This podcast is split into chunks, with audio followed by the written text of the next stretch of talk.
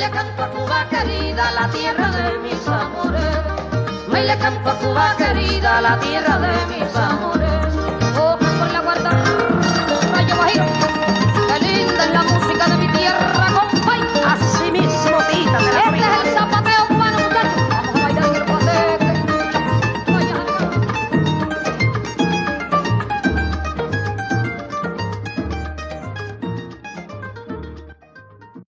¿Qué tal estás? Muchísimas gracias por tu compañía.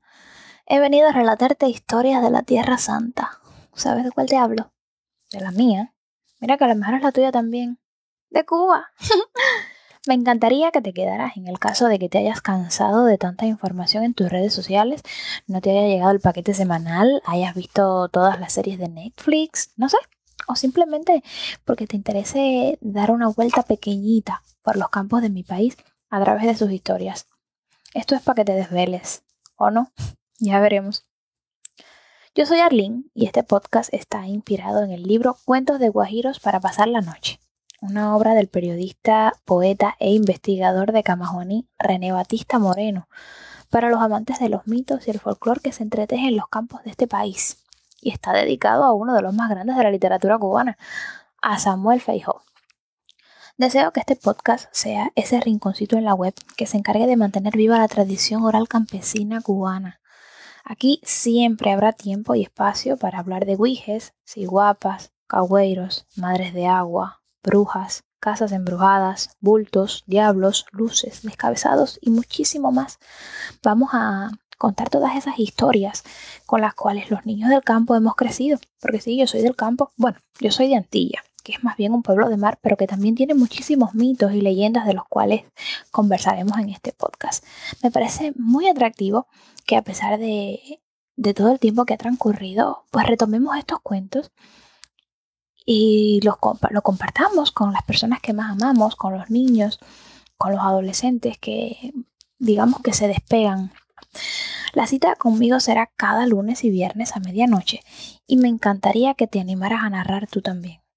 Puedes enviarme tu historia a través de mi canal en Telegram, información que tendrás disponible en el enlace de este episodio, y seguir también las noticias de este podcast a través de mi usuario en Twitter, arroba ccatladyq, porque yo soy la loca de los gatos en la aldea Twitter. Por cierto, saludos por Cacique Urbano y al resto de la aldea. Muchachos, espero que me estén escuchando ahora mismo.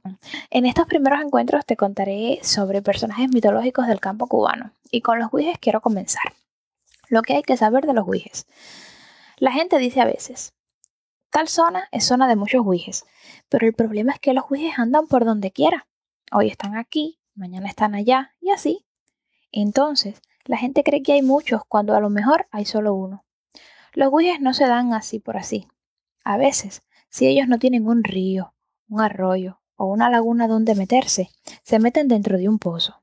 Se han contado muchísimas cosas de los guijes que viven dentro de los pozos. Estos, por lo regular, roban, fastidian muchísimo porque no tienen nada que comer.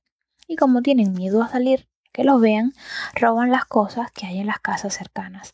Los guijes viven en los ríos, en los arroyos y en las lagunas. Por lo general, estos viven muchísimo mejor, son más fuertes porque tienen más cosas para comer. Se dejan ver con facilidad y a veces hasta llaman a la gente. Ellos hacen todo esto porque saben que, aunque los vean, no hay quien pueda cogerlos. Entonces, sin más vueltas al asunto, te cuento el relato de hoy. Una historia breve que aconteció a Amado Pérez, un señor de 65 años que vivía en la finca Purpulí.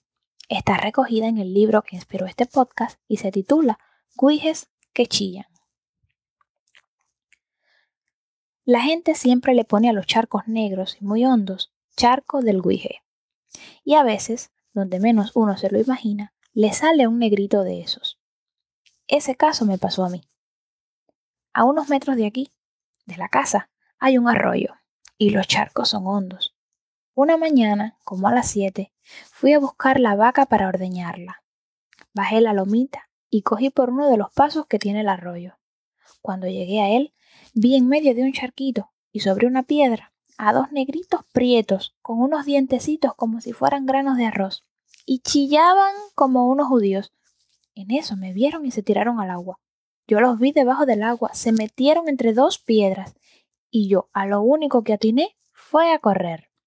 Luego le hice el cuento a Pedro Fernández, que vive en Camajuaní, y este se pasó una pila de días por allí con una cámara fotográfica para retratar a los guijes, pero no se vieron más. Gracias por llegar hasta el final. Espero contar con tu compañía en el próximo episodio para que te desveles conmigo o no. Y si te gustó este podcast, recuerda compartirlo con las personas que, quieres o que creas que le pueda interesar este contenido o simplemente que se quiera desvelar o se quiera dormir. Vaya usted a saber. Hasta entonces, un gran beso. Chao. Le canto a Cuba querida, la tierra de mis amores. Le canto a Cuba querida, la tierra de mis amores.